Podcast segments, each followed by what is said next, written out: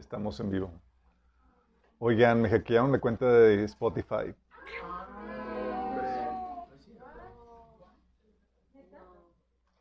Sí.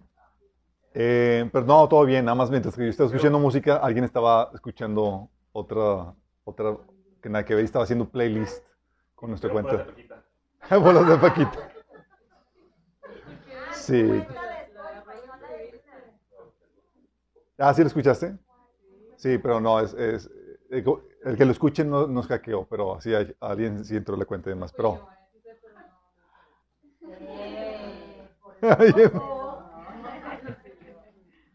oigan, sí, en este tiempo de, de auge de internet y demás, los hackers están, están bien intensos. Dios que nos da la salida para todo eso. Que no han hackeado, no, ya las hackearon las cuentas bancarias, no se acuerdan, hace dos años, estuvimos hablando por eso. Sí. Todas las monedas virtuales también, está muy intenso.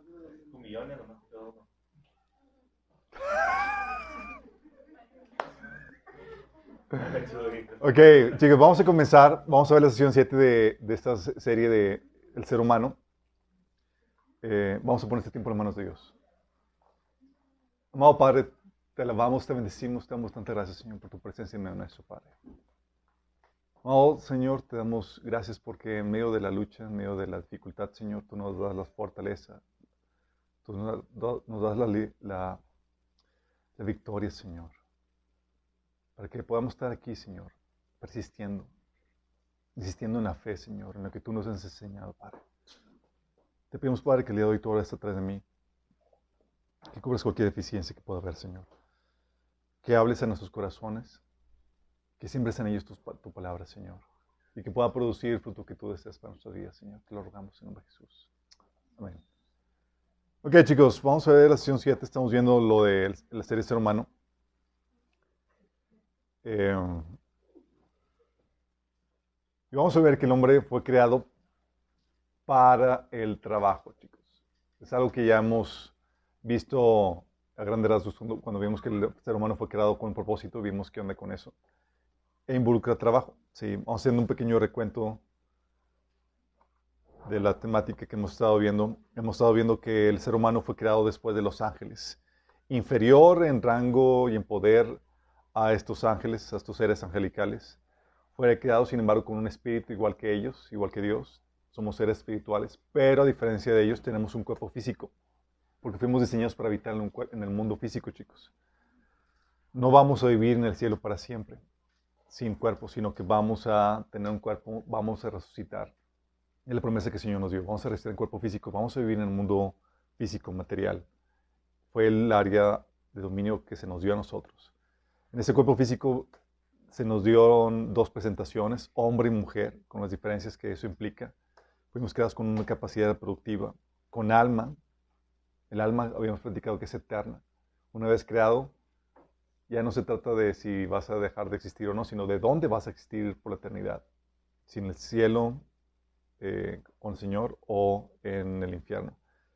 También fuimos cre fuiste creado con un propósito. Platicamos cuál era el propósito. Fuiste creado a la imagen de Dios y con dominio sobre la tierra. Y fuiste creado para la relación. Y vimos la vez pasada cómo, cómo te relacionas con un ser a quien no ves. ¿Se acuerdan? Como que habíamos platicado. Que para eso requieres ver con los ojos de la mente. Con los ojos de la mente. Fuimos creados para la relación, pero también no solamente para la relación con Dios, sino también con la relación con el ser humano. Y platicamos de que para eso, para relacionarte con el prójimo, requieres, ¿nadie se acuerda? Los frutos del Espíritu Santo. Todos los frutos del Espíritu Santo. Todos. Frutos del Espíritu Santo y sabiduría. Sabiduría para conocer las reglas del juego, saber cómo debes de relacionar. Pero también fuimos creados, chicos, para el trabajo, para la chamba. De hecho, vimos que lo primero que Dios le dio al hombre después de su presencia, después de darle una relación con él, fue el trabajo, chicos. Sí, fue la segunda cosa que Dios le dio al hombre. Dice Génesis 2.15 que Dios el Señor tomó al hombre y lo puso en el jardín de Edén para que lo cultivara, lo cuidara. Inmediatamente lo crea y ¿qué hace? Lo pone a chambear, chicos. No comenzó con el año sabático, no comenzó con el descanso, comenzó con la chamba. Sí. El trabajo, chicos, para muchos es sorpresa porque piensan que el trabajo fue producto de la caída. Que gracias a Adán y Eva pecaron, tenemos que trabajar. Muchos cristianos piensan eso. Piensan que el trabajo es un producto de la caída y de la maldición que vino con ella.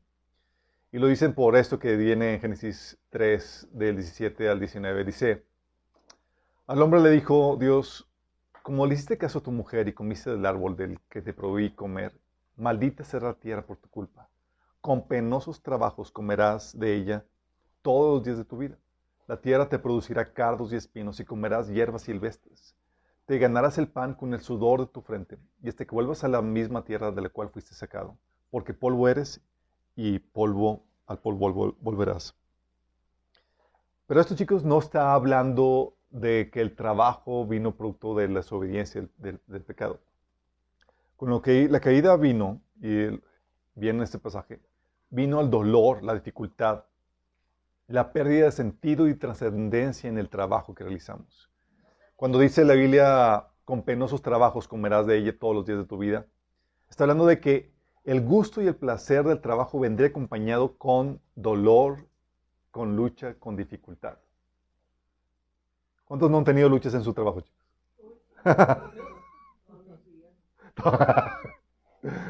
a días, como dicen, a, días eh, malos y otros que no conozco. Sí hay... Eh, el trabajo a partir de la caída viene acompañado de dolor, de lucha, de dificultad, chicos. De hecho, cuando dice la Biblia que la tierra produciría cardos, espinos y comería hierbas silvestres, está hablando de que esta lucha, esta dificultad vendría porque la tierra se volvería hostil para el hombre, para su vida y su trabajo, chicos. Ya la armonía entre el ámbito, entre, entre su entorno y el, y el ser humano se había roto. El hombre ahora con su duro trabajo tendría que convertir a la tierra en un lugar habitable y amigable para el hombre, porque ya no iba a ser amigable, chicos. Sí. Ahorita, ahora tendríamos que obligar esa amistad por medio de nuestro dominio sobre la tierra. Sí. Vendría, la tierra se volvería hostil para, para el hombre, para su vida. Cuando la Biblia dice que te ganarías el pan con el sudor de tu frente hasta que vuelvas a la misma tierra de la cual, fuiste secado, porque polvo, eres y al polvo volverás, te está hablando de la pérdida de sentido. Ya no trabajaría el hombre para Dios y los propósitos eternos de su reino, pues se había divorciado de él. Ahora trabajaría para ganarse el pan con la espera, en lo que esperaba su muerte. Y muerte con todo lo que trabajó, chicos. Se imaginen. Ya no trabajar para los propósitos eternos. O nada más a trabajar para mantenerte vivo en lo que mueres. Qué triste es asunto. Y no solamente la muerte de, su vida, sino de todo su quehacer. Sí, con eso perdió trascendencia, perdió sentido. De hecho, Salomón explicó esta falta de sentido, trascendencia y fastidio del trabajo cuando dice, cuando dice en Eclesiastes 2, 1 del 2 al 3, Nada tiene sentido, dice el maestro. Ningún sentido en absoluto. ¿Qué obtiene la gente con trabajar tanto bajo el sol? Toma. Fuimos creados para el trabajo, pero el trabajo, ese propósito por el cual Dios hizo el hombre, ya carecía de sentido. Eclesiastes 2.17 dice el mismo Salomón, llegué a odiar la vida porque todo lo que se hace aquí bajo el sol es tan complicado. Nada tiene sentido, es como perseguir el viento hablando de esta carencia de sentido en, la, actividad humana. De hecho, en, del versículo 17 al 24 dice Salomón, llegué a odiar todo el trabajo que hice en este mundo porque tengo que dejar, dejarles a otros lo que yo he ganado. Y quién sabe si mis sucesores serán sabios o necios. Sin embargo, ellos se van a apoderar de todo lo que yo he adquirido bajo el sol a través de mi destreza y esfuerzo. ¡Qué absurdo! Así que desilusionado me di por vencido y cuestioné el valor de todo mi duro trabajo en este mundo. Algunas personas trabajan con sabiduría, conocimiento y destreza, pero luego tienen que dejarle el fruto de su labor a alguien que no ha trabajado para conseguirlo. Eso tampoco tiene sentido, es una tragedia. Entonces, ¿qué gana la gente con tanto esfuerzo y preocupación en esta vida? Sus días de trabajo están llenos de dolor y angustia y ni siquiera de noche pueden descansar la mente. Nada tiene sentido. Qué triste descripción te pone este Salomón, ¿no? Estaba deprimido, pero lo que pasa, chicos, es que esa es la cruda realidad en la que está el hombre sin Dios, sin la eternidad que viene por medio de Cristo. Pero la mayoría de la gente no está consciente de eso porque cuando estás en un nivel de supervivencia, tú no estás preocupado por la trascendencia y sentido de las cosas, tú estás preocupado por sobrevivir. ¿Sí? ¿Estás preocupado por sobrevivir o estás encandilado con la promesa que te ofrece el mundo de que si te esfuerzas en tu trabajo y consigues el éxito, el mundo va a ser feliz? Para cuando lo alcanzas, te das cuenta de que eran falsas promesas que no te pueden llenar. Y sin embargo, chicos, con toda esta situación tan deplorable que vino por medio de la caída, en donde el trabajo se vendría con fastidio, con dolor, sin sentido y sin pérdida, dice Salomón ahí mismo en el versículo 18 y 20 que entonces llegué a la conclusión de que no hay nada mejor que disfrutar de la comida y la bebida y encontrar satisfacción en el trabajo. Aún con sus penurias, aún su sentido, hay satisfacción en el trabajo, chicos, porque fuimos creados para ello. Hay un placer en hacer, eh, en sacar una chamba. De hecho, Eclesiastés 5.18 dice, lo vuelvo a repetir, dice eh, Salomón, he notado al menos una cosa positiva. En medio de todo lo deplorable, va a decirnos algo positivo. Dice, es bueno que la gente coma, beba y disfrute del trabajo que hace bajo el sol durante el corto tiempo de vida que Dios le concedió y que acepte su destino. Sí, tal vez para la gente del mundo no tiene trascendencia, no tiene sentido, va a aparecer su, trabajo, las obras de lo que hicieron juntamente con ellos cuando mueran. Sí, no tiene eternidad, pero la gente, aún a pesar de eso, llega a encontrar satisfacción en su trabajo, chicos. ¿Si has encontrado algo que te gusta hacer? ¿A poco no? A veces te, se pierde el tiempo y demás porque estás embelecido con, con esa obra y con lo que estás logrando ser. Porque ahí fuimos creados para eso. A pesar de que con la caída se perdió la, el sentido y la trascendencia y vino el dolor y la fastidio en el trabajo, todavía se puede disfrutar. ¿sí? De hecho, dice 1 Corintios 7, 28 acerca del matrimonio, que el matrimonio fue creado para que pueda ser una, algo placentero, pero ahí Pablo te dice que también viene con aflicción en la carne, igual que el trabajo, chicos. Tiene placer, pero también viene con aflicción en la carne. Las problemáticas laborales son muchas, y todos los que hemos estado ya, hemos tenido algo de, experiencia laboral, sabemos que los retos, el desgaste y demás, al punto que uno quisiera ya retirarse temprana edad. Pero Dios no nos permite. ¿Por qué no nos permite? Pues ya acostumbramos a la panza a comer todos los días, chicos. Entonces ya requerimos hacer nuestro esfuerzo para poder suplir de nuestras necesidades. Con todo esto, chicos, Cristo, con Cristo viene la restauración de dicho aspecto de la creación. Vino a restaurar esa maldición que cayó a nuestra actividad, a nuestra labor de trabajos con la venida de Cristo, Él le quita el sentido para que ya no trabajes para la comida y el vestido. Le quita esa falta de sentido, perdón, para que ya no trabajes para comida y el, vestido. En Mateo 6, de 25 a 32, el Señor Jesús empieza a cambiar las reglas del juego. Mientras que el ser humano estaba viviendo para un trabajo que no tenía ninguna trascendencia. Trabajaba para, para comer, comía para vivir, vivía para trabajar y no se leía este círculo. Aquí Jesús rompe este ciclo. Y dice, por eso les digo, no se preocupen por su vida, qué comerán o beberán. Vamos a poner esto y ya está cambiando las reglas del juego. O sea, ya no vas a trabajar por la comida y la vida. Dice, ni por su cuerpo cómo se vestirán. No tiene la vida más valor que la comida y el cuerpo más que la ropa. Fíjense en las aves del cielo, no siembran ni cosechan ni almacenan en graneros y sin embargo el Padre Celestial les alimenta. ¿No valen ustedes mucho más que ellas? ¿Quién de ustedes, por mucho que se preocupe, puede añadir una sola hora al curso de su vida? ¿Y por qué se preocupan por la ropa? Observen cómo crecen los lirios del campo, no trabajan ni hilan. Sin embargo, les digo que ni Salomón, con todo su esplendor, se vestía como uno de ellos. Si así viste Dios a la hierba, que hoy está en el campo y mañana es arrojada al horno, ¿no hará mucho más por ustedes, gente de poca fe? Así que no se preocupen diciendo qué comeremos o qué beberemos o con qué nos vestiremos Los paganos andan tras todas estas cosas, pero el Padre Celestial sabe que ustedes las necesitan.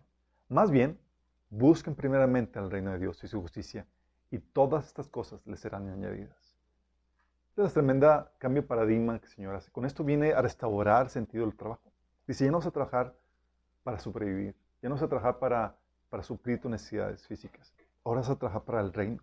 Y todo lo demás va a ser por añadidura. ¿Qué implica trabajar para el reino? Habíamos platicado ya eso, lo abundamos, abundamos en eso en todo un taller que se llama Taller de Finanzas. Pero platicamos que trabajar para el reino o buscar primero el reino de Dios es buscar la voluntad de Dios para tu vida. Y la voluntad de Dios para tu vida es producir valor, un trabajo que genere valor en la tierra, chicos. Si no te quiere improductivo. Sí. Y a ti te toca saber qué tarea, qué labor que genera valor, Dios te ha encomendado. Si tú te abocas a ella o a ellas, la provisión va a venir. Entonces trata de descubrir cuál es la voluntad de Dios. ¿Qué chamba quiere que Dios que tú hagas? Y eso le, con eso le devuelve eh, sentido y le devuelve trascendencia. Es decir, ya no va a perecer tu trabajo con tu muerte, chicos. Ahora va a trascender por la eternidad. Por algo Jesús se decía en, Mateo 6, 19 al 21. No acumulen para sí tesoros en la tierra donde la polilla y el óxido destruyen, en donde los, y los, ladrones se meten a robar. Más bien, acumulen para sí tesoros en el cielo donde, ni la polilla ni el óxido carcomen, ni los ladrones se meten a robar. Porque donde está tu tesoro, ahí está también el cielo. Y aquí empieza a hablar de que tu trabajo empieza a generar riquezas. ¿En dónde? En el cielo. Donde las cosas son eternas. Es decir, cualquier cosa que ahora tú hagas va a tener una recompensa eterna. Ya no puedes, ya no vas a decir lo mismo que se decía Salmón de que ching, ¿de qué sirve todo el trabajo que hay aquí si va a perecer con mi muerte o va a pasar a alguien que nada que ver? Aquí ya esas que el Señor dice, no, no, yo tengo resguardada tu recompensa y nadie te la va a quitar, a menos que tú la dejes perder.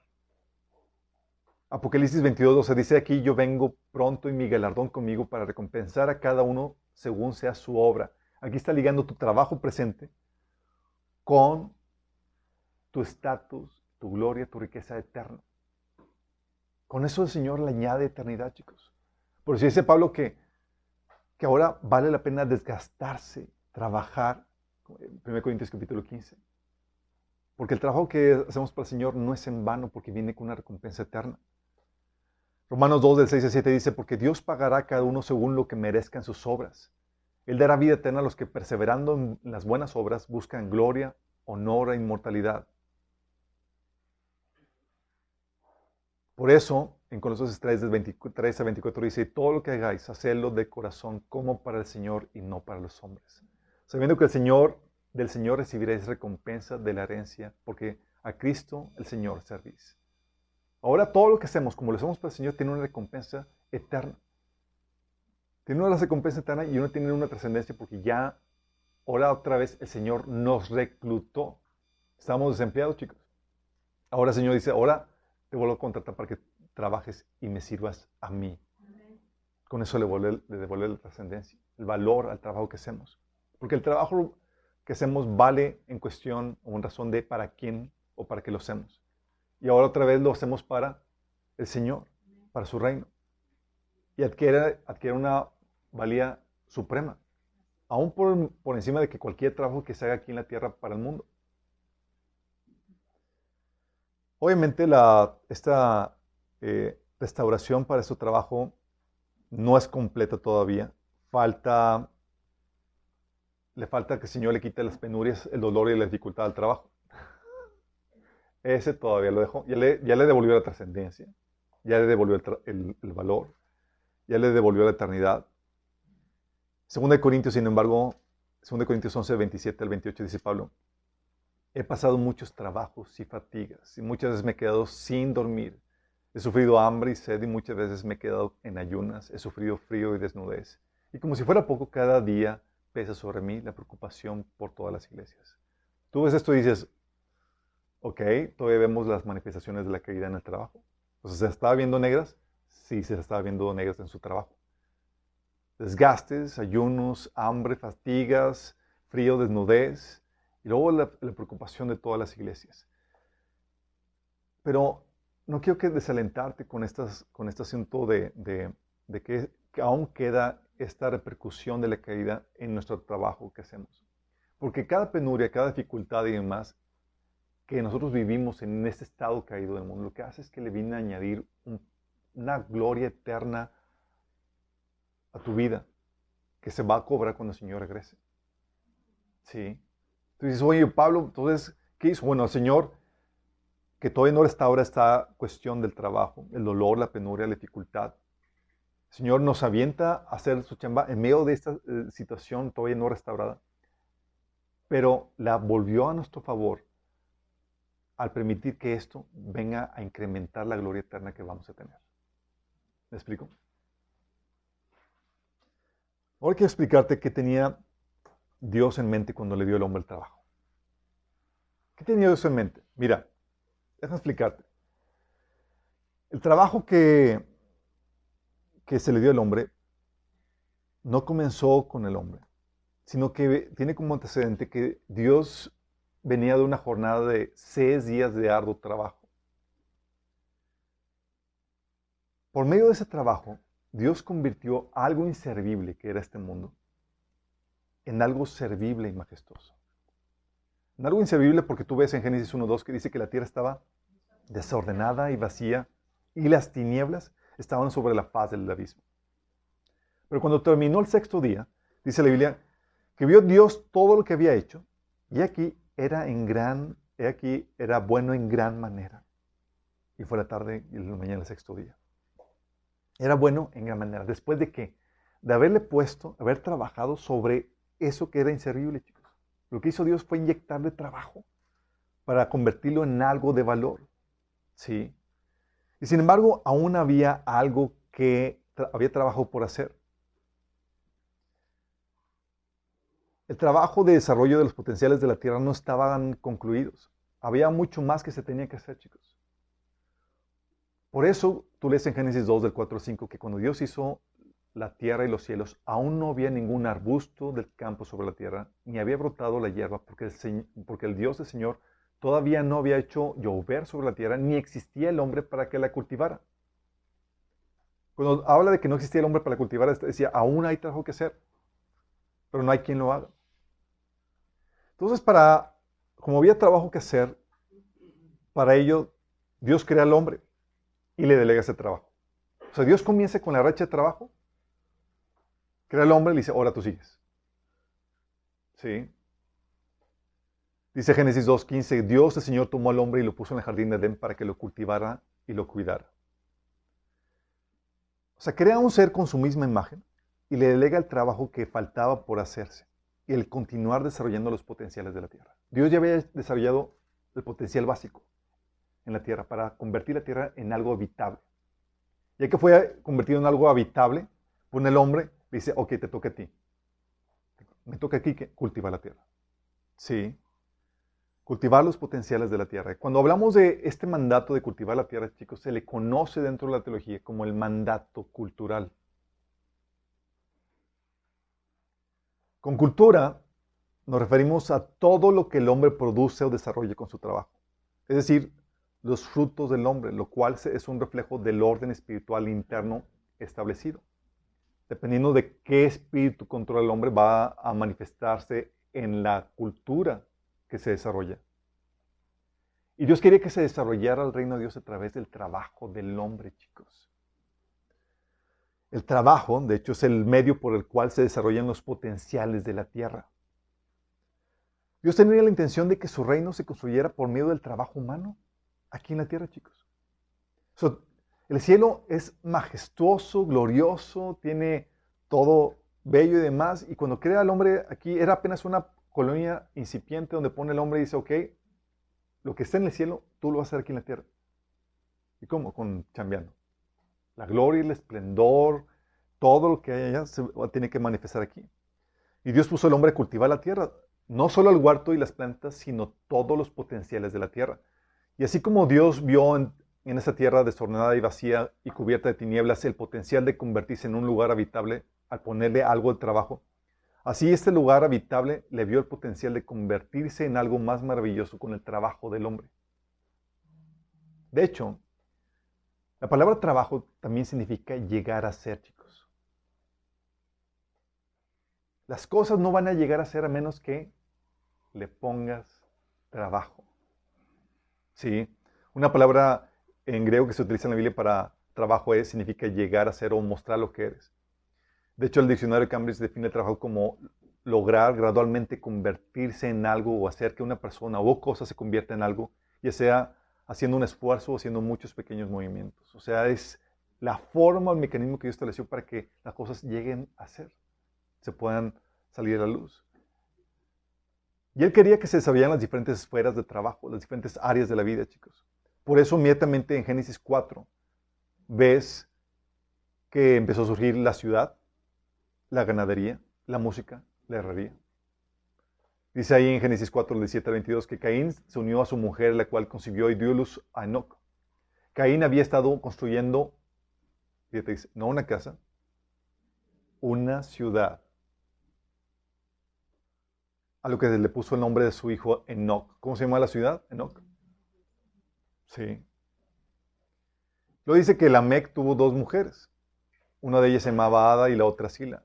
Ada dio luz a Jabal, quien a su vez fue el antepasado de los que viven en tiendas de campaña y crían ganado. ¿Qué se desarrolló ahí? La ganadería, chicos. Jabal tuvo un hermano llamado Jubal, quien fue el antepasado de los que tocan el arpa y la flauta. ¿Qué se desarrolló ahí? La música. Por su parte, Sila dio a luz a Tubal Caín, quien fue herrero y forjador de toda clase de herramientas de bronce y de hierro. ¿Qué se desarrolló ahí, chicos? Herrería. Y no para con eso, chicos. Por eso vemos que Génesis comienza en un jardín, que Dios el Señor plantó un jardín. En Génesis 21.2 dice, quedar congelada en el tiempo. No sé si conozcan, conocen eh, los Amish en Estados Unidos. Los Amish. No usan electricidad, no usan carros, es en carretas. Haz de cuenta que está, vas al lugar donde viven y haz de cuenta que estás viviendo, que te regresaste a los 1500, 1600. Así de, para allá vamos. ahorita, con, la crisis energética. ¿Por qué? Porque pensaban que ese era el ideal, que, era, que tenía que la cultura estar estática. Pero no es así. Dios quería que se desarrollara la música, el arte, el gobierno, la familia, la escuela, la empresa, los deportes, los medios de comunicación, las asociaciones de beneficencia, que todas las áreas de la actividad humana se desarrollaran, chicos. Y para eso Dios reguló el desarrollo. Es decir, puso normas y reglas para que este desarrollo fuera ordenado y benéfico. Para Dios, chicos, no fue sorpresa la luz. Fue como que, ah, ¿de dónde sacaste eso? Sí. Ni fue sorpresa el petróleo y lo que podíamos hacer con él, ni la televisión, ni la computadora. O sea, los ángeles no estaban paniqueados. Dios, Señor, crearon esta máquina del infierno. O sea, No estaban asustados, chicos. Estaban previamente establecidos esos potenciales en la creación, diseñados por Dios para que el hombre los desarrollara. De hecho, esta mentalidad de que Dios preestableció todos los potenciales de la tierra es lo que llevó a la gente durante el Renacimiento, a, a los artistas creyentes, decir que ellos no creaban nada, solamente descubrían lo que Dios ya había estado escondido ahí en la creación. Sí. Y es cierto, nosotros no creamos nada, chicos. Simplemente descubrimos lo que ya está. Por eso para Dios nada es sorpresa. De hecho, Él espera que lo descubramos. Sí. De hecho, de eso a detalle hablamos a profundidad en el taller de logos, chicos. Sí, alguien hizo su tarea. Qué bien. Y ahí vimos, chicos, que dentro de este desarrollo hay cosas que permanecen, que no cambian. Porque dentro de este desarrollo hay cosas y normas que permanecen igual, pues la normativa, por la, normativa que está adherida al diseño o al propósito, al contexto, no cambian al menos que esos factores cambien, chicos. Por eso las normas que aplican al ser humano siguen igual porque el ser humano no ha cambiado en su esencia y en su estructura, chicos. ¿Sí? Pero hay otras cosas que sí cambian, porque dentro del desarrollo de las cosas y normas, también puede llegar a cambiar el diseño, el propósito, el contexto que dan lugar a esas normas y eso obliga a ese cambio también en la normativa. Y hay cosas que se pueden hacer de diferentes formas permitidas, también vimos eso. De ahí las diferentes formas culturales. ¿Sí? Dios tenía previsto todo esto de antemano, chicos, y Dios quiere que se desarrollara. Él tiene previsto dentro de estas formas culturales que desarrollaran las diferentes culturas, chicos. De acuerdo a las diferentes familias, con diferentes vestuarios y demás. Diferentes formas de hacer las cosas. Es parte del enriquecimiento que Dios tiene.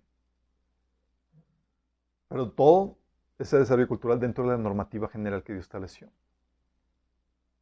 Entonces Dios nos dio la tarea de desarrollar los potenciales de la tierra. Y para eso, para eso eh, trabajamos. Ahora con la perspectiva de que cada trabajo que hacemos, como lo hacemos por el Señor, tiene una trascendencia eterna y está ligado al reino, Señor, y al reino de Dios, y también tiene una recompensa eterna lo que hagamos. ¿Qué eso? Si es que lo hacemos para el Señor con una buena motivación. Por eso, chicos, la autoridad que recibió el hombre, la autoridad que recibió el hombre, fue para trabajar. Dice la Biblia que Dios le dio la autoridad al hombre. Dice, Dios creó al ser humano a su imagen, le creó, lo creó a imagen de Dios, hombre y mujer lo creó, lo bendijo con estas palabras, sean fructíferos y multiplíquense, llenen la tierra y sométenla, dominen los peces del mar y a los aves del cielo y a todos los reptiles que se arrastran por el suelo. En Salmo 8, 4, 8, del 4, 8 dice eh, David, que son los simples mortales para que pienses en ellos, los seres humanos para que de ellos te ocupes. Sin embargo, los hiciste, un poco menor que los ángeles y lo coronaste de gloria y honor. Los pusiste a cargo de todo lo que creaste y sometiste todas las cosas bajo su autoridad.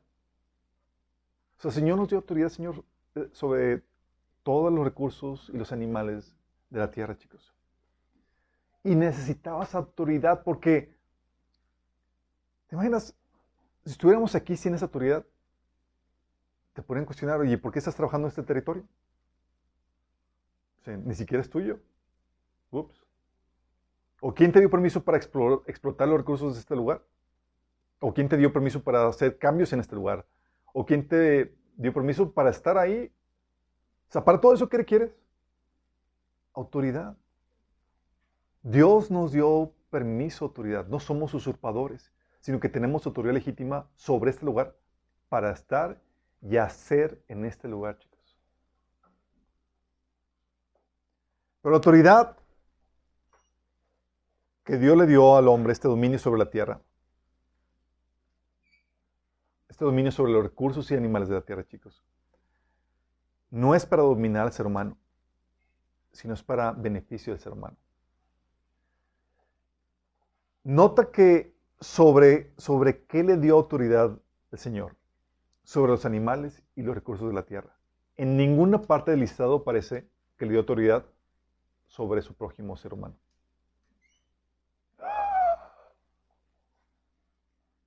Porque la autoridad que Dios le dio no fue para dominar al hombre.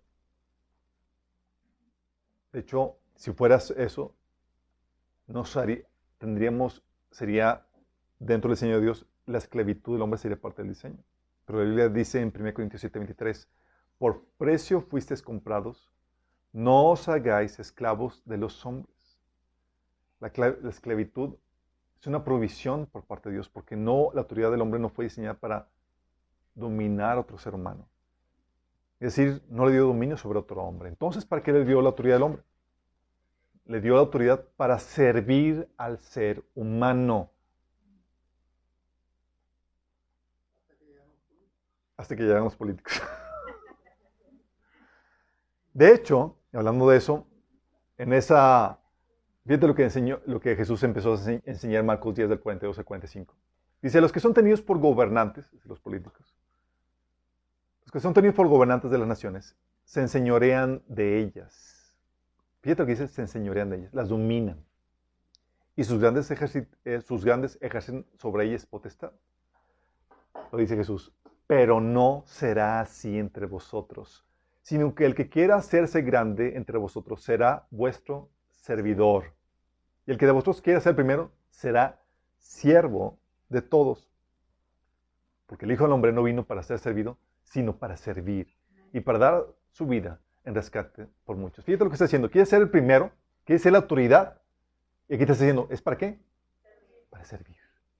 No para dominar, como están haciendo la gente del mundo, sino es para servir. En Lucas 22, del 25 al 27, lo reitera Jesús cuando dice que los reyes de las naciones oprimen a sus súbditos. ¿Y cómo le llaman? Súbditos. Dice, y los que ejercen autoridad sobre ellos se llaman a sí mismos benefactores. Dice, no sea así entre ustedes, al contrario, el mayor debe comportarse como el menor y el que manda como el que sirve. Porque ¿quién es más importante, el que está en la mesa o el que sirve? No es el que está sentado en la mesa. Sin embargo, yo estoy entre ustedes como uno que sirve. Aquí el Señor está haciendo el cambio de paradigma, diciendo que el mayor que tiene la autoridad es para el servicio, no para servirse, sino para proveer un servicio. Marcos 9:36 dice, entonces él se sentó, llamó a los dos y les dijo, si alguno quiere ser el primero, será el postrero ante todos y el servidor de todos. Oye, ¿quién es el líder, Señor? ¿Quién es el primero? Es para servir. Es para ser el siervo de todos. 1 Corintios 13, 10 dice, Pablo, hablando, entendiendo este concepto de la autoridad, dice, por eso le escribo todo esto en mi ausencia, para que cuando vaya yo, no tenga que ser severo en el uso de mi autoridad, la cual el Señor me ha dado para edificación, no para destrucción. Reconociendo que la autoridad es para servirles, para edificarlos, no para destruirlos. 2 Corintios 4, 5 dice Pablo, no nos predicamos a nosotros mismos, sino a Cristo como el Señor y nosotros no somos más que servidores de ustedes por la causa de Jesús. Fíjate, la autoridad del apóstol, ¿era para qué? Para ser servidores de ellos por la causa de Cristo. Él entendía que la autoridad que estaba recibiendo era simplemente para servir, al igual que el modelo que Jesús estaba implementando. De hecho, en este, en este entendimiento, Pablo empieza a redimir la autoridad del gobierno y empieza a decir que en Romanos 13, del 4 al 6, que las autoridades están al servicio de Dios para tu bien. Pues si estás haciendo algo malo, por supuesto que deberías tener miedo porque ellas tienen poder para castigarte. Están al servicio de Dios para cumplir el propósito específico de castigar a los que hacen lo malo. Por eso mismo pagan ustedes impuestos, pues las autoridades están al servicio de Dios dedicadas precisamente a gobernar. Se pone el orden, castigar al malo. Es un servicio que proveen. Sí. 1 Corintios 3, 5 dice Pablo, ¿qué pues es Pablo y qué es Apolos? servidores por medio de los cuales habéis creído. Porque el propósito de la autoridad, chicos, aquí lo que te enseña la Biblia es realizar trabajos, actividades, cosas en beneficio del hombre. De hecho, toda autoridad, toda posición o institución haya su razón de ser en el servicio que otorga al prójimo, ¿o no? Porque para eso fue dada la autoridad. Toda la autoridad solamente se justifica por el servicio que otorga. Porque para eso fue hecho, para, qué, para eso fue dada. No fue para dominar al hombre, no fue para controlar al hombre, sino para servir al hombre. Y ese servicio es que justifica esa autoridad. Entonces fue esa autoridad provista para que pueda realizar un servicio, para que a través de ese servicio pueda expresar el amor a Dios y al prójimo. Ese servicio, chicos, Dios quería que fuera un instrumento, un canal a través de, del, que, del que uno podría manifestar la naturaleza de Dios que es amor. Amor, dice 1 Juan 4, 7 al 8, amados, amémonos unos a otros porque el amor de Dios, todo el que ama es nacido de Dios y conoce a Dios. El que no ama, no ha conocido a Dios porque Dios es amor. Esta es la naturaleza de Dios, dice 1 Corintios 13, 2, si no tengo amor, nada soy fuerte. Y el amor a Dios, cuando hablamos de que la motivación del trabajo debe ser amar a Dios, estamos hablando de que es con la motivación de que sea alabado, exaltado. Jesús en Mateo 22, 38 dijo, amarás al Señor tu Dios con todo tu corazón, con toda tu alma y con toda tu mente. Este es el primero y grande mandamiento. Cuando lo amas, tu motivación en todo lo que haces es que Él sea exaltado. De la misma manera dice eh, Mateo 5:16, de la misma manera, dejen que sus buenas acciones brillen a la vista de todos para que todos alaben a su Padre Celestial. Oye, ¿para qué estás trabajando? Ah, para que todos alaben a mi Padre Celestial, para que Él sea exaltado. Mi motivación. ¿Sí? De hecho, ¿sabes que la palabra, una de las palabras en hebreo que se utilizan para traducir trabajo, ¿sabes qué significa adoración? La palabra en hebreo para trabajo es la misma que adoración, chicos. ¿Te hace sentido? Porque tu trabajo es una forma de adoración. Entonces cuando dicen, voy a, estar adorando, adorando al Señor por toda la eternidad, sí, si entiendes qué significa adoración.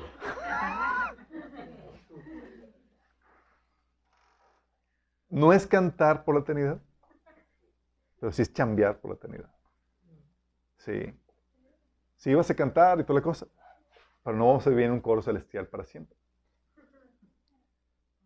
Pero Dios ha puesto tanto potencial a ti. ¿Cuántos proyectos tienes que no sabes que no te va a alcanzar esta vida para realizar, chicos? Tenemos un montón, chicos, porque Dios puso en ti un potencial que requiere una vida eterna para sacarlo. Y tu trabajo es una forma de adoración. Básicamente, te, pones a pensar en eso, oye, mi trabajo es una forma de adorar a Dios. ¿Qué tan excelente es esa adoración?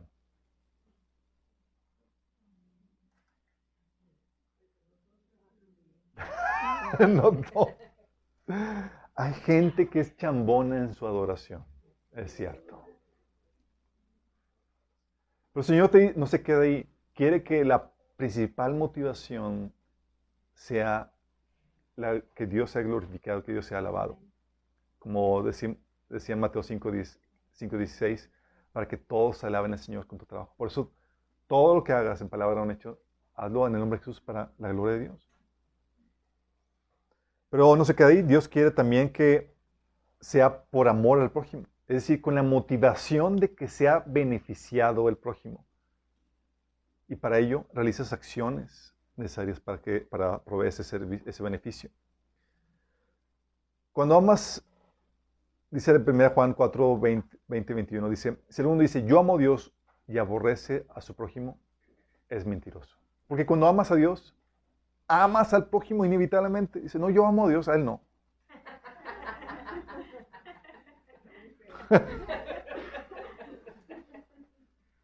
Aquí te dice claramente, en 1 Juan 4, 20, 21, dice, si uno dice, yo amo a Dios y aborrece a su hermano, es un mentiroso. Pues el que no ama a su hermano, a quien ha visto, ¿cómo puede amar a Dios a quien no ha visto? Y nosotros tenemos este mandato de Él. El que ama a Dios, ame también a su hermano. Dices, no puede ser, pues mi hermano pues, es difícil tratar y no se parece nada a Dios. Está en proceso. Pero tú, si amas a Dios, la forma en que muestras el amor a Dios es amando al prójimo.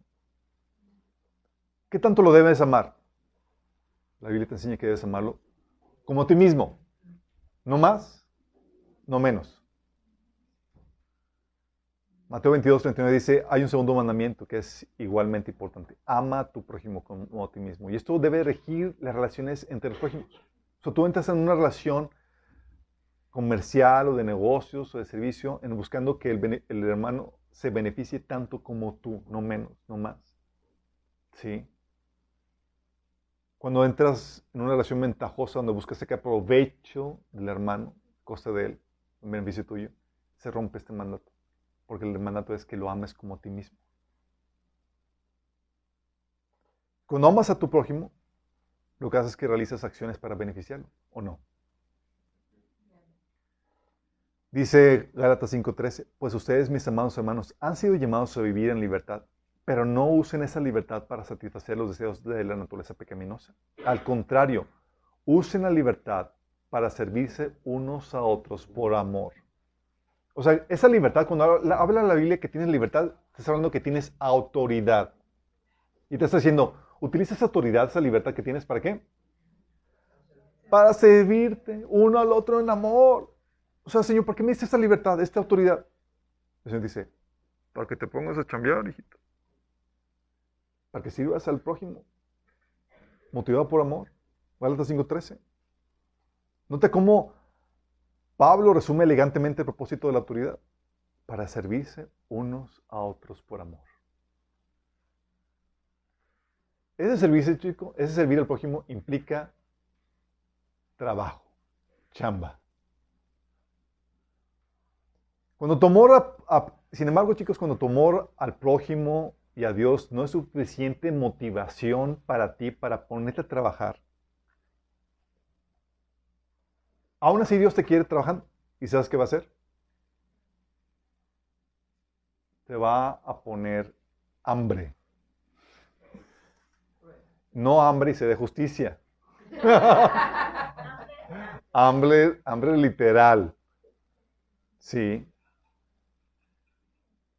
Dice Pablo en 2 Tesalonicenses 3, del 10 al 13. Porque incluso cuando estábamos con ustedes les ordenamos, el que no quiera trabajar, que tampoco coma. Nos hemos enterado de que entre ustedes hay algunos que andan de vagos sin trabajar en nada, que solo se meten en lo que no les importa. Fíjate, está hablando de gente que, cristiana, pero no tenían suficiente motivación, es decir, no había suficiente amor en ellos para ponerse a cambiar para la gloria de Dios y para el beneficio del prójimo. No había. Entonces Pablo, como dice, no tiene la motivación, vamos a dejarte sin comer. Esa va a ser suficiente motivación y Proverbios lo afirma. Dice que el hambre del trabajador lo mantiene trabajando. ¿Sí? Dice Pablo, a tales personas les ordenamos y exhortamos en el Señor Jesucristo que tranquilamente se pongan a trabajar para ganarse la vida. Ustedes, hermanos, no se cansen de ser bien. O sea, ponte a chambear. ¿Cuál es la voluntad de Dios para mi vida? La voluntad de Dios para tu vida, sabes que va a implicar que te pongas a trabajar. ¿En qué? Va a ser lo interesante que descubras. Pero no te quiere de holgazán. No.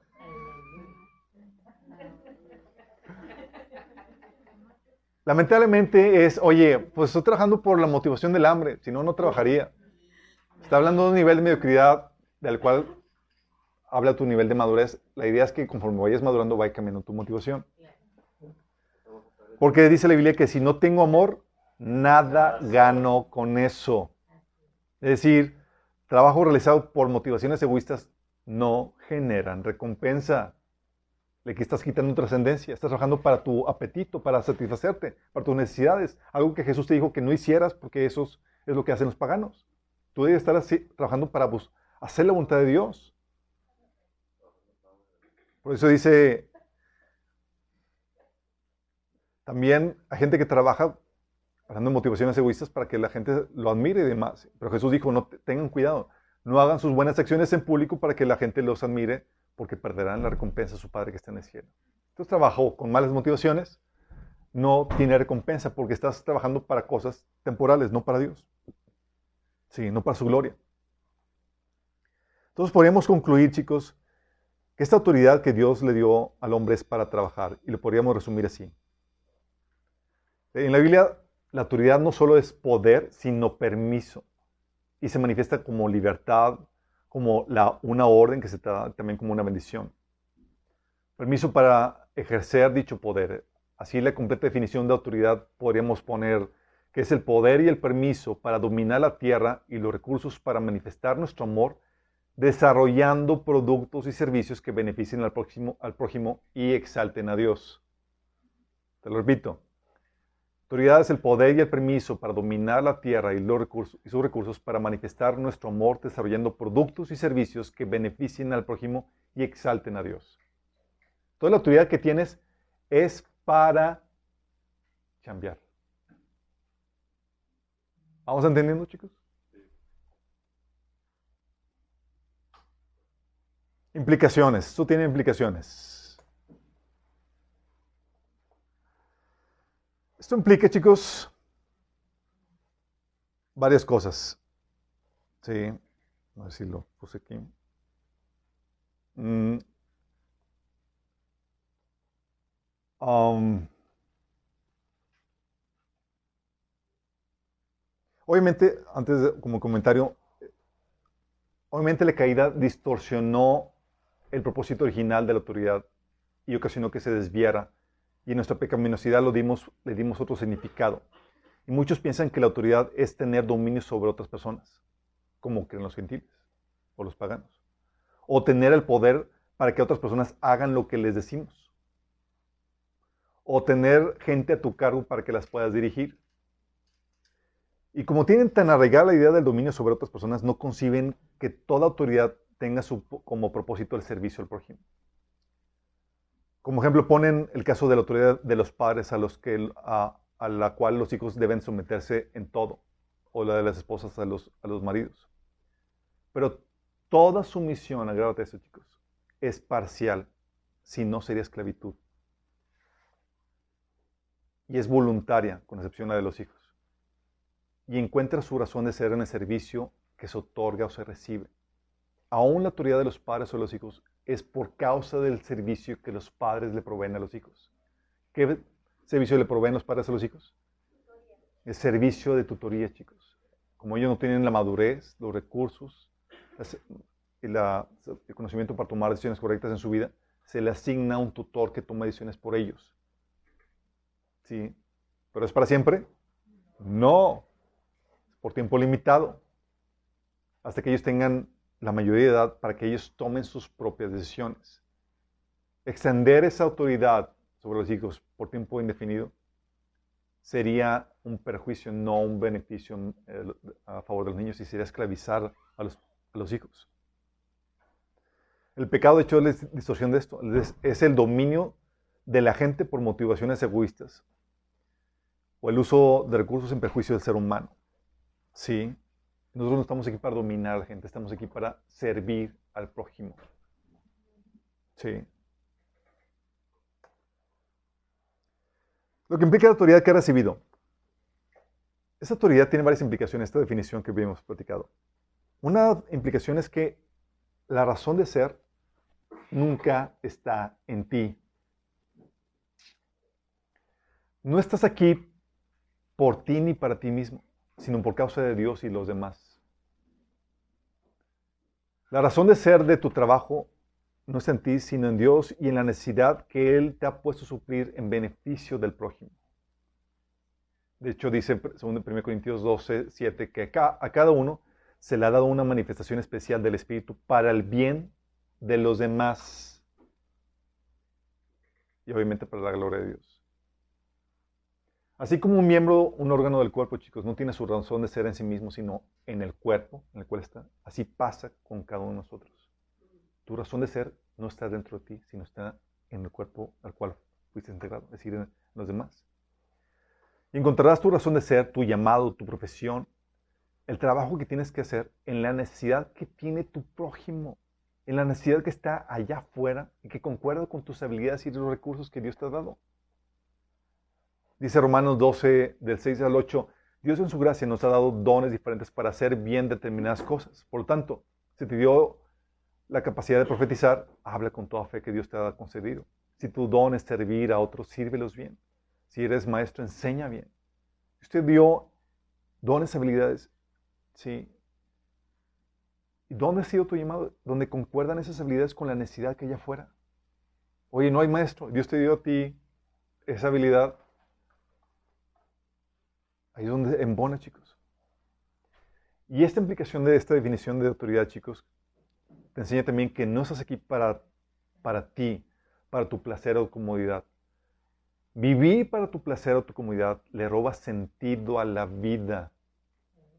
Hay gente que piensa, y de hecho te lo venden muchos negocios multinivel y demás, que la razón de ser es vivir una vida de retiro. ¿Sí? No, mira, con este negocio vas a retirarte y ya vas a vivir de tus rentas y te ponen el, escenario de viajando, conociendo, relax, aquí los yates y el, el hotelito y toda la cosa como si fuera maravilloso eso. Hay gente que ha logrado eso, chicos. Y se vuelven miserables porque le, le han perdido sentido la vida. Sí, ya no hay la emoción que implica el trabajo, ya no hay trascendencia, ya no hay sentido de sentirse útiles. Sí, porque no fuimos creados para eso. Sí, parte del propósito de Dios es el descanso y el disfrute, pero no sin quitarle el trabajo. Estás aquí, lo que implica la, la definición, para generar valor. No para destruir, sino para edificar. Pablo decía en 1 Corintios 13, 10, por eso le escribo todo esto en mi ausencia para que cuando vaya no tenga que ser severo en el uso de mi autoridad, la cual el Señor me ha dado para edificación, no para destrucción. Fíjate cómo la autoridad dada para qué? Edificación, no para destrucción. Porque la autoridad que Dios te ha dado es para cultivar, desarrollar los potenciales de la tierra, no para destruir la tierra o destruir al prójimo. Pablo decía en 1 Corintios 4, 26, hágase todo para edificación. O sea, vas a cambiar algo, es para edificar, para construir. Es decir, tu trabajo debe, debe contribuir a la vida, al desarrollo, a la multiplicación, a la productividad, al orden, a la armonía, a la belleza, a la eficientización, a la optimización, a la diversidad, a la unidad, a la justicia, a la salud, a la comodidad, a la facilidad, al placer, a la madurez, a la alabanza a Dios. Sí. Y es lo que hacemos, chicos. Piensas un negocio, oye, este, este, este producto me hace la vida más cómoda, me ayudó. Sí. Generó valor, no lo quitó. Oye, el que construyó el sillón le, se le, ocurrió ponerle ahí colchoncito, ah, lo hizo más cómodo, más placentero. Generó valor, chicos. ¿Cuántos dan gracias por los aires acondicionados? ¿A alguien se le ocurrió, chicos? ¿Cuánto lo requerimos? ¿Te hace la vida más cómoda? Generó valor. Buenísimo.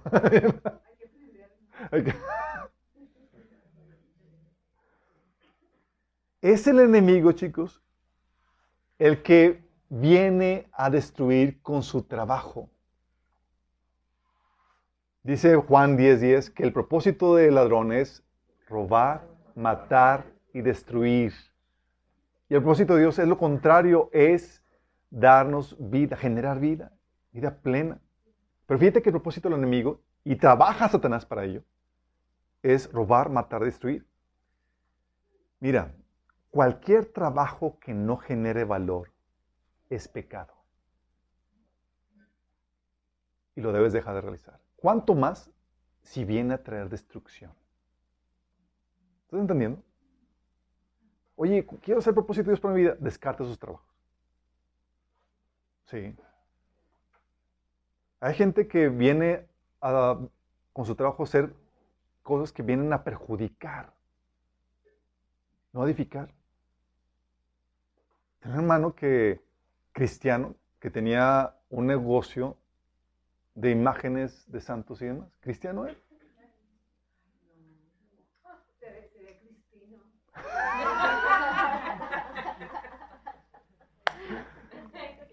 Hay otro que su trabajo tiene que ver con, con trabajo de adivinación de ocultismo.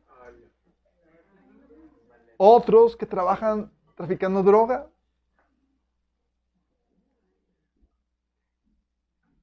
Ningún, Ningún trabajo, chicos, si tu trabajo no genera valor, es pecado ya por sí. Por eso, chicos,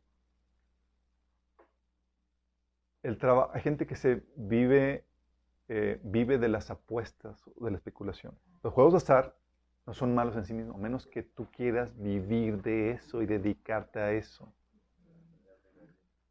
¿Por qué, chicos? Porque no generas ningún valor. Sí. Dios quiere que generes valor. Vamos. Entonces, si no genera valor, es pecado. ¿Cuánto más si viene a destruir o viene a tener un perjuicio? Porque fuimos diseñados para generar valor, chicos. ¿Vamos entendiendo? Por eso dice la Biblia en Proverbios 19, 18, 19. Fíjate, si no genera valor, es pecado. Si viene a traer daño o perjuicio, sabes que no es de Dios. Pero aún si haces un trabajo que genera valor, pero lo haces negligentemente, fíjate lo que dice Proverbios 18.20, 18.9. El que es negligente en su trabajo confraterniza con el que es destructivo. O la, ¿Y Satanás vino para qué? Robar, matar, destruir. O sea, te dice, eres parientito del chamuquito.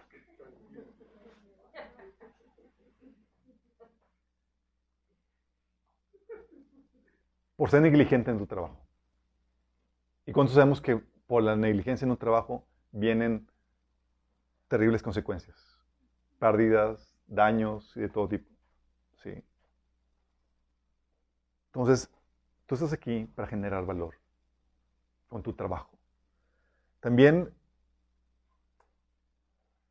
conlleva un talento. Dios te ha dado una habilidad, chicos. Dice Romanos 12:6 que Dios en su gracia nos ha dado dones diferentes para hacer bien determinadas cosas. No seremos buenos en todo, pero hay algo que podemos hacer bien. Tal vez no bien al inicio, pero sí podemos desarrollar la habilidad para hacer las cosas bien. Entonces sí, conlleva un talento. Dios te ha dado algo con el cual tú puedes bendecir al prójimo. Alguna facilidad de hacer algunas cosas. Un don, un talento. De hecho, no sé si han llegado a ver, chicos, aún gente discapacitada, sin manos y más, haciendo pinturas o tocando guitarra y demás. Es, es impresionante la capacidad que puede tener el ser humano. Entonces conlleva un talento, pero también conlleva una ejecución.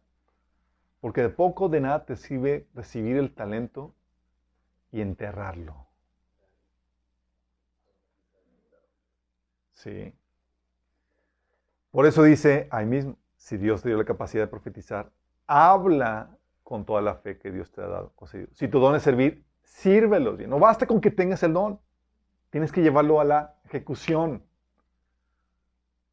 Por eso Pablo decía a Timoteo, por lo cual te consejo que avives el fuego del don que Dios, de Dios que está en ti por la imposición de mis manos. 1 Timoteo, 2 Timoteo 1.6. Porque la idea es que no seas como el siervo que recibió el talento entró. Mateo 25, 18. El que recibió uno fue, fue y cavó en la tierra y escondió el dinero de su señor. ¿Y cómo le fue, chicos? Le fue en feria. Dijo, siervo malvado y negligente. Sí. Porque, chicos, se nos ha dado una manifestación del Espíritu para el bien de los demás. Y si tú no estás haciendo eso, hay lo que se conoce como el pecado de omisión. Es decir, tienes algo que, Dios te dio para beneficio mío. Y si tú no estás usando, tú me estás robando. Qué fuerte, ¿verdad? ¿Han escuchado lo que se llama el costo de oportunidad en la economía? De que, oye, estás recibiendo un beneficio en una institución bancaria, tan cierto rendimiento, pero hay otra situación bancaria que te da más, aunque no sepas, ¿sí? Y aunque te den rendimiento, pero te, puedas ganar más, la diferencia del otro, estás teniendo una pérdida, porque tú puedes tener más. Y hay un costo de oportunidad, chicos. Sí. Porque hay gente que tiene, el, tiene la capacidad de poder bendecir también al cuerpo de Cristo o a la sociedad. Y Dios les ha dado dones y talentos para eso. Y tienen el llamado para eso y tienen la responsabilidad de llevarlo a cabo. Pero por no hacerlo, están robando. Qué fuerte, ¿verdad? Por eso el Señor fue muy severo con el que no produjo nada. Sí. A fin de cuentas, dice la Biblia que somos hechura suya, creados para qué? Creados para chambear, chicos, para buenas obras, las cuales Dios preparó de antemano. Obviamente dicen, oye, ¿qué onda con la gente que está discapacitada o no puede trabajar y demás? Es cierto, en algunos casos ah, puede pasar eso, pero déjame decirte que en esos casos la sola presencia de esa persona suele ser suficiente para generar valor. Porque sirven como catalizador para que se activen todas las buenas cualidades del resto del cuerpo de Cristo. Oye, no puede ser nada, pero activa el servicio, el amor, el cuidado que otros miembros del cuerpo de Cristo pueden hacer. Y eso viene a enriquecer el cuerpo. Son como catalizadores. ¿Sí? Entonces, conlleva una ejecución. Tienes que llevar la ejecución. Y Dios te va a pedir cuentas por el talento no ejecutado, chicos. hay que aclarar algo. Hay muchas cosas que Dios, para las cuales Dios te ha dado, talento, pero no se van a desarrollar en esta fase de la vida. Por ejemplo, si sabes que Jesús vino para ser rey y gobernar. ¿Ha ejercido ese ministerio ahorita? No todavía, lo va a ejercer. Pero cumplió el propósito de Dios que se le asignó para esta fase de la vida. Lo mismo pasa contigo. Dios ha puesto dones y talentos que no se van a desarrollar si no está en el milenio, en la vida eterna. No tienes que preocuparte, chin, tengo tantas cosas que hacer, que cómo voy a abarcar todos los proyectos y todas las capacidades que Dios me ha dado. No te preocupes, nada más discierne ¿Qué se te ha asignado hacer en esta fase? ¿Sí? Porque por lo demás vas a tener toda una vida eterna para sacarlo. ¿Sí? Las sinfonías que tienes que escribir, las óperas, las obras de arte, los negocios, muchas cosas van a salir hasta que estemos allá con el Señor. Órale, chicos, ahora entiendes. Obviamente eso también conlleva una administración, chicos. Toda ejecución, todo talento. Es decir, si dices, no me gusta la administración, sorry, vas a tener que aprender a ser administrado. Ay, verdad, qué lata.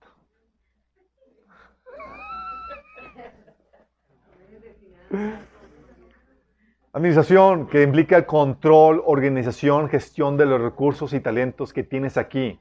Este es el control Comience con el control, dominio de uno mismo, chicos. Porque tienes el don, tienes el talento, tienes que administrarlo. ¿Cuándo lo vas a ejecutar? ¿Hasta cuándo lo vas a ejecutar? ¿Y con quién lo vas a ejecutar, chicos? Todo eso es una gestión. Dice en 1 Pedro 4:10, cada uno según el don que ha recibido, ministralo a los otros como buenos administradores de la multiforme gracia de Dios. Fíjate, nos llama administradores, chicos. A tener el don, el talento y ejecutarlo, va a implicar siempre una gestión. Porque implica recursos. Implica los recursos económicos, de tiempo y de vida y demás que tienes tú que gestionar. Oye, tienes el don de la enseñanza y más, no te le puedes pasar todo el tiempo enseñando, tienes que dedicar un tiempo para la familia, tienes que dedicar un tiempo para esto, lo otro, descanso, y tienes que gestionar eso.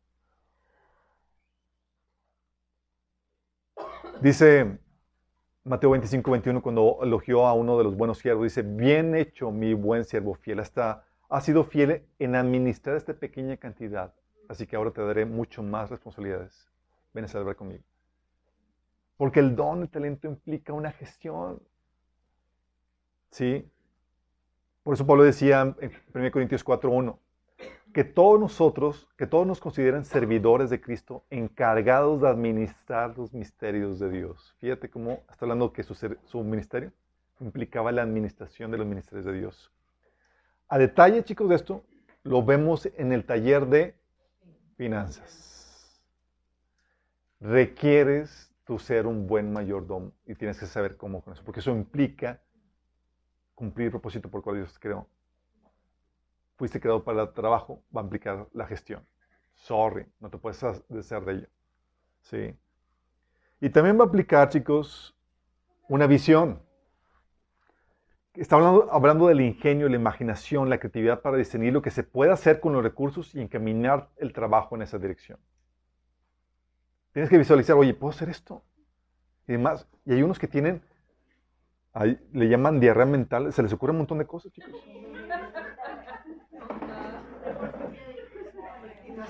Y no hace nada.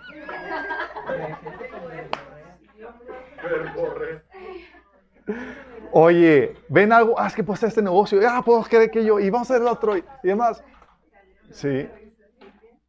Porque ven el potencial en todo lo que se puede lograr hacer, chicos. Lamentablemente es que lo, quieren delegar. dices, oye, pastor, ¿y por qué no hacen esto? Ah, pues si te puso la cara del Señor, hazlo tú. Sí. Literal. Por eso vienen con muchas ideas y queremos poner a trabajar a otras personas.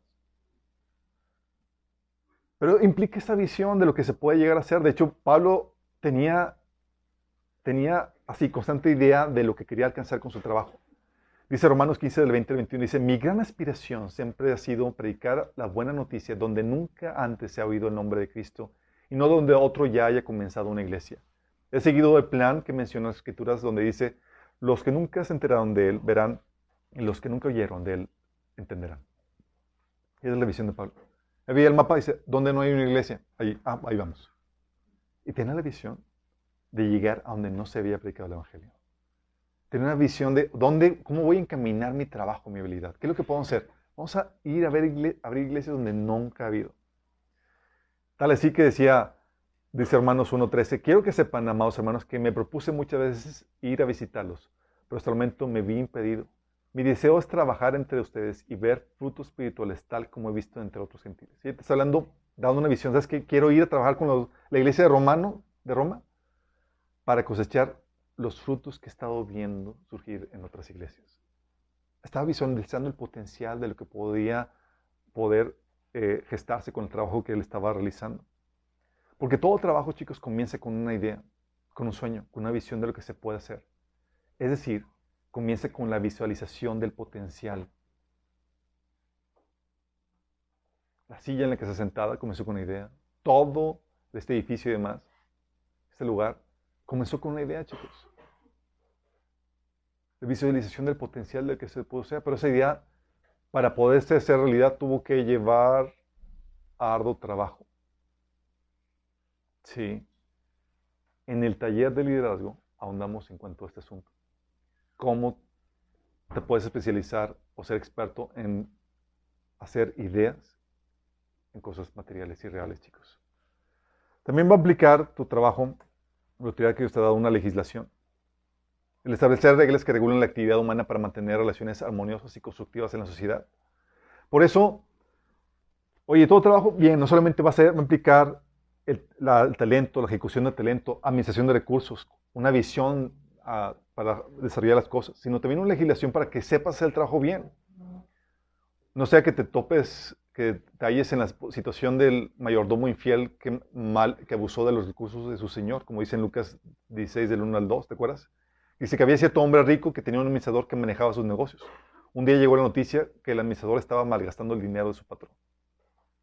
O sea, no solamente se trata de hacer el trabajo, se trata de hacerlo bajo las reglas del juego. Sí. ¿O se acuerdan de la parábola que Jesús puso en Mateo 21 del 33 al 36 de los viñadores que le rentaron a quienes rentó la, viña eh, el Señor y abusaron. Oye, fue a cobrarles eh, la renta. Ah, vamos, en vez, que, no va a pagar ninguna renta, ¿vale? Y apedrearon y mataron ahí los que fueron a cobrar la renta y hasta mataron al hijo del dueño. De esto, de la legislación y cómo se establece y demás, se ve a detalle en el taller de política y religión, chicos. Sí. Pero también va a aplicar desarrollo cultural. El avance de la tecnología, creación de nuevas cosas o servicios, el aumento de la población, el cambio de cultura va a implicar, chicos. Por eso nuestra cultura y demás no es la misma de hace, de la de nuestros abuelos y demás. Y ese desarrollo cultural lo vimos a detalle en el, en el taller de Logos. Pero quiero aclararte algo, chicos. Todos comenzamos con la misma base. A ti se te ha dado autoridad, chicos, que se ve reflejada en tu vida tu propiedad, tu habilidad, conocimiento, ingenio y libertad. Todos partimos con eso. El Señor te ha dado a ti vida, que es tiempo. ¿Sí? Estos chicos son tus derechos, es la autoridad que tienes, es lo que dispones para negociar y salir adelante y producir algo que genere valor en la vida. Es lo único que tienes. Tu vida, que es tu tiempo, tu propiedad, comenzando con tu cuerpo, cómo utilizas tu cuerpo, tu tiempo y demás. Tu habilidad, que es tu trabajo. Tu conocimiento. Tu ingenio, que es la imaginación, la creatividad para armar asociaciones o cosas para hacer algo nuevo o dar soluciones. Y tu libertad para decir cómo usar e invertir lo que tienes. Todos partimos de esto. Es lo único que tenemos. ¿Qué tan bien te va en la vida? ¿Qué tanto valor generas? Depende de estas seis cosas. Con ella negocias para multiplicar lo que se te dio. Con dicha autoridad o con dichos derechos, tú negocias para obtener algo a cambio, por ejemplo. Por ejemplo, cedes, cedo mi trabajo voluntariamente para alguien durante algunas horas, no solo para beneficio de mi prójimo, sino para obtener algo a cambio, un ingreso económico. Fíjate que cedí mi trabajo voluntariamente. Es parte de la negociación. Romanos 4.4 dice, ahora bien, si alguien trabaja no se le toma en cuenta eh, el salario como un favor, sino como una deuda. Hay una negociación. Oye, que yo voy a ceder voluntariamente mi trabajo para ti, por cambio de, ¿qué me vas a dar a cambio? Hay una negociación. O me sujeto a las reglas de la organización o asociación en, la que, en tal o cual horario para obtener algo que quiero, como una membresía. O sea, tú vas a una asociación y no puedes hacer lo que tú quieras. Tienes que someterte a las reglas de la asociación. ¿Por qué? Porque tienes un beneficio a cambio. O cedes tu voluntad para someterte a las condiciones de servicio para obtener lo que, lo que requieres, que es un servicio. Cuando cada vez que le das aceptar, eh, eh, cuando descargas una aplicación, son las condiciones de servicio. Es, ¿Quieres utilizarlo? Tienes que someterte a las reglas que te estoy poniendo. Y ya ni siquiera las leemos, chicos. Pues quiero, sí, sírveme, quiero, quiero lo que tú me utilices, pero estás sometiendo. ¿Sí? O cedes tu libertad y te sometes para obtener algo que quieres como un esposo o un matrimonio. tú voluntariamente cedes tu libertad. Oh.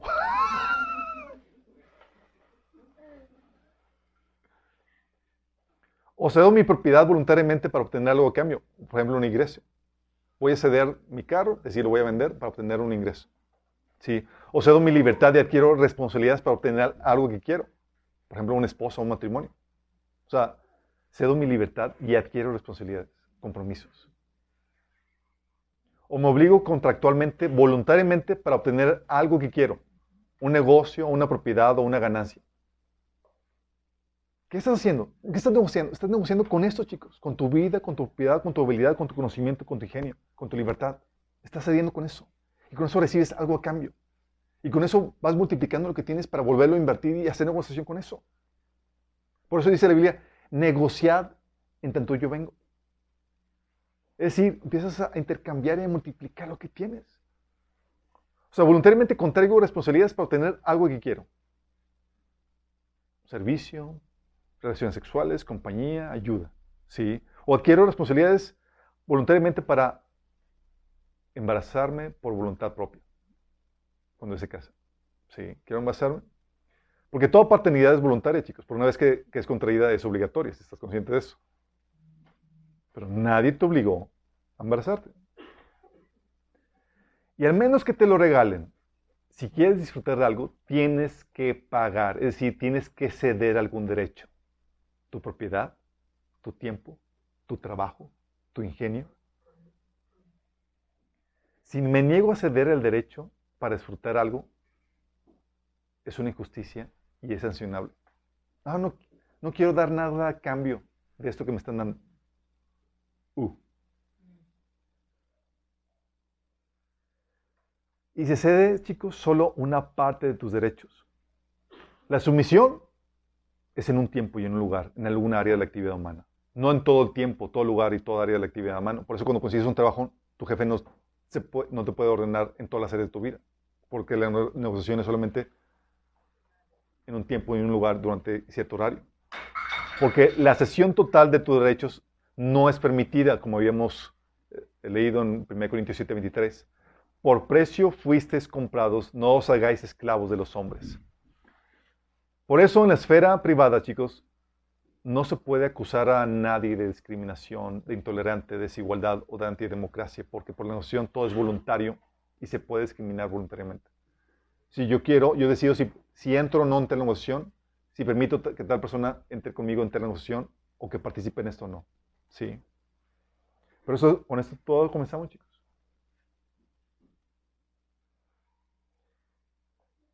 Como último punto, que, tenemos que aclarar que el trabajo se tiene que combinar con descanso.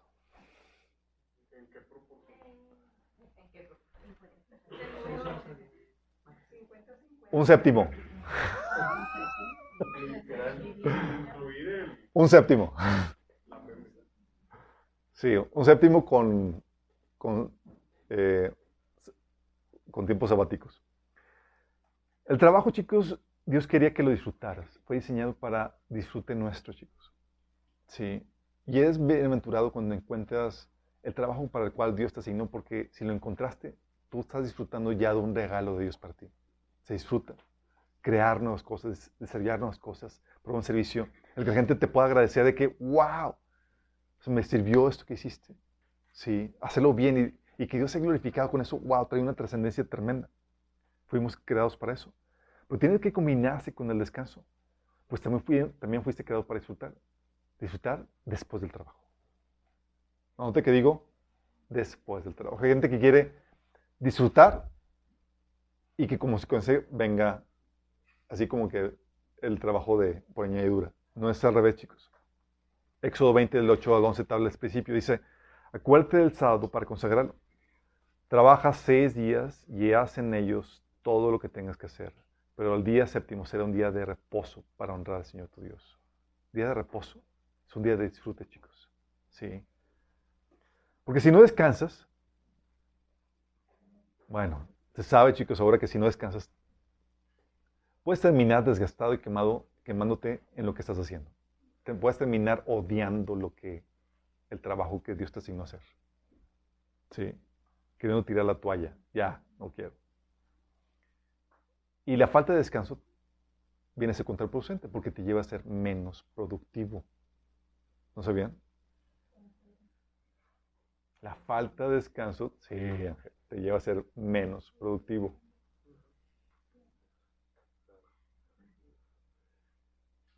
Y hay veces de que por, mira, a veces el trabajo te emociona y te, y te apasiona tanto que lo que tienes que hacer es que tienes que forzarte a descansar. Tú ves pasajes en la Biblia donde Jesús tenía que llevar a sus discípulos a que descansaran, porque había tanto ajetreo y demás que no tenían ni siquiera tiempo para comer. Y Jesús así se lo llevaba para descansar. Obviamente a veces la gente, las multitudes frustraban esos intentos de descanso, pero buscaban tenerlo, chicos. Es indispensable el trabajo para que no te quemes y no te desgastes y no termines tirando la toalla con el trabajo que se te ha encomendado. Tienes que tener tiempos de refrigerio. Salud. Y hay gente que se que son adictas al trabajo, ¿cierto? Al trabajo. Y típicamente la adicción al trabajo, chicos, son por, por, por vacíos y heridas emocionales, en donde utilizan el trabajo para satisfacerlas o porque están tan apasionados por lo que hacen que han desarrollado la, la emoción que implica el trabajo se les ha vuelto adictiva. ¿sí? Por eso Dios permite que nuestro trabajo a veces no salga bien, chicos o simplemente no salga. Para tratar nuestras motivaciones. Porque a veces buscamos encontrar en nuestro trabajo una forma de satisfacer nuestras necesidades emocionales. ¿Y con quién debemos satisfacer nuestras necesidades emocionales? En Dios. A veces estamos ahí frustrados, Señor, es que no sale el trabajo, no sale la chamba. Y a ti, Señor, ¿qué te preocupa? ¿Eres mi empleado? Sí. ¿Te preocupa de que la gente, el que dirán? ¿Te preocupa el que no te vas a, no va a ver ese reconocimiento? ¿Te preocupa que si es así, la motivación de tu corazón está mal? Y a veces Dios permite que el trabajo no salga o salga mal o no salga como debe ser para tratar cosas en nuestro corazón, para que el trabajo no se convierta en algo que nos destruye, chicos, o en algo que nos robe. ¿Sí? para que no trabajemos con la motivación incorrecta. Dios permite eso para pulir nuestras motivaciones. Por eso a veces tenemos que aprender a estar a gusto sin hacer nada. Sí. Y a veces es difícil hacerlo. ¿Sí les ha pasado?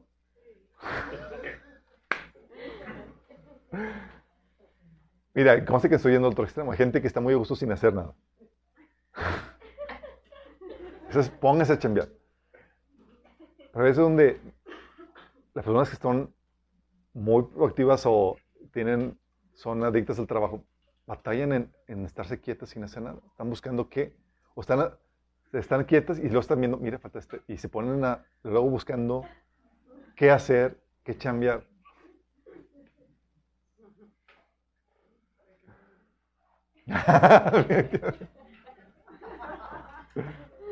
Pero tenemos que aprender a estar a gusto sin hacer nada, solo y simplemente disfrutando de la presencia y la relación que tenemos con Dios.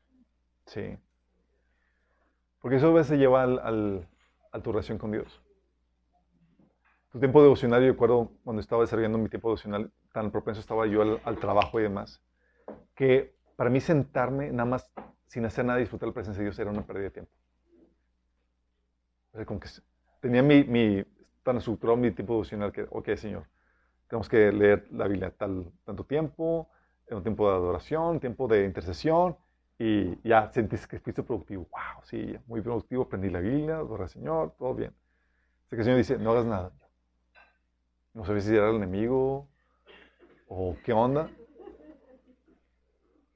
Pero el Señor te empezó a enseñarte, me empezaba a enseñar que, sentarte ahí sin hacer nada, más disfrutando a Él, su presencia, es parte indispensable. Porque se nos, a veces pasamos la vida sin disfrutar la bendición de Dios, siendo Él la principal bendición. Sí. Por eso es importante aprender no solamente a trabajar, sino también la cuestión del descanso, del disfrute. Sí. Y Señor quiere enseñarte que lo disfrutes a Él. Señor quiere que combines esto con el descanso. Obviamente tiene su proporción. Primero viene el trabajo. Sí. Y se tiene que trabajar. Pero sin caer en excesos. Porque el hombre fue creado para la chamba, chicos. Por algo fuiste a trabajar, fuiste, se te fueron dando, dado dones y talentos. Y por algo fuiste redimido. Porque dice que fuimos, somos hechuras suyas, creados en Cristo Jesús para buenas obras, las cuales fueron preparadas de antemano para nosotros. Sí, para chambear. ¿Sí? ¿No hay descanso? Sí, sí hay descanso. Pero en su debida proporción. ¿Sí? En el Inter, si quieres encontrar el propósito que Dios tiene preparado para ti, el propósito, cuál es tu trabajo, el llamado, la tarea para la cual fuiste que tú creado, lo primero que tienes que hacer es rendir tu vida a Cristo. Sin eso no puedes encontrarlo, chicos. Y sin eso no puedes, no puedes recuperar la trascendencia y la eternidad al trabajo que el hombre perdió con la caída. Por eso tienes que rendir tu vida a Cristo y aceptar el don de la salvación, el regalo de la salvación que Él te da. La Biblia dice que si tú te arrepientes de tus pecados y crees que Jesús es Dios que murió por ti en la cruz y que resucitó, tú puedes recibir el regalo de la vida eterna. Y con ello la restauración de Dios en esta área tan importante que es la cuestión del trabajo. Dios ya no quiere que trabajes para cosas banales, sino para cosas eternas que le dan sentido, verdadero sentido a tu vida. Y si quieres entregarle tu vida a Cristo, recibir este regalo de la vida eterna, quiero guiarte en esta oración. Cierra tus ojos y dile, Señor Jesús, el día de hoy te pido que perdones mis pecados. Yo te rindo mi vida. Perdóname porque hasta el día de hoy he estado haciendo lo mi voluntad y no la tuya, Señor. Pero hoy me entrego a ti. Yo creo, Jesús, que tú eres Dios que murió por mí en la cruz y que resucitó para el perdón de mis pecados. Yo te acepto como mi Señor y mi Salvador. Entra en mi vida, Señor. Cámbiame. Te lo pido, Jesús, en tu nombre. Si hiciste esta oración y fue genuina, fue una expresión de ser, de un arrepentimiento y una fe genuina, conseguirá tu nombre escrito en el libro de la vida. Pero tienes que avanzar en el crecimiento espiritual que Dios tiene preparado para ti. Tienes que ser discipulado, tienes que congregarte, tienes que empezar a leer la Biblia.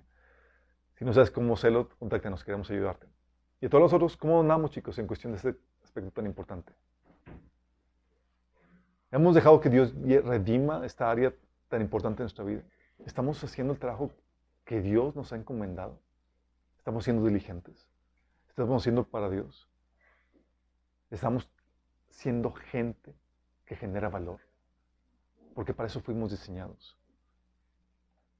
Y déjame decirte, no hay opción para nosotros. Fuiste creado con un propósito. Existes. Y tu existencia ya nos está afectando. Si tú sigues, decides no hacer la chamba, el trabajo que se te ha encomendado, decides ser negligente con ello, vas a afectarnos a todos los demás. Magnitudes inimaginables. Por eso tienes que aprender a vivir de forma responsable, con el don, el talento, los recursos que Dios te ha dado. Porque Dios te va a pedir cuentas, nos va a pedir cuentas a todos. Que Dios nos encuentre con manos llenas, Señor.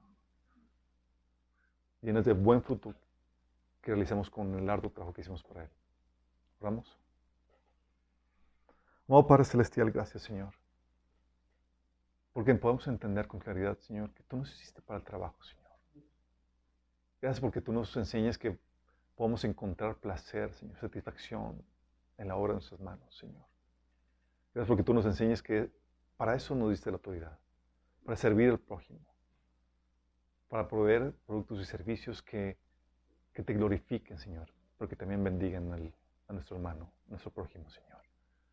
Oh, amado Padre, que podamos ser esos siervos diligentes que producen mucho fruto para tu gloria, Señor. Fruto que para la edificación del cuerpo de Cristo, Señor, y para el beneficio de la sociedad. Señor, estamos sin hacer nada, si estamos siendo negligentes con nuestros dones, nuestro talento, Señor, ayúdanos, Señor, a quitar esa negligencia. Que podamos ser, Señor, esos trabajadores eficientes, Señor, bien administrados, para que podamos, Señor, presentarnos delante de ti con manos llenas, Señor. con mucho fruto, el cual sabemos que tú preparaste en mano para nosotros, Señor. Ayúdanos, Padre, te lo pedimos en el nombre de Jesús.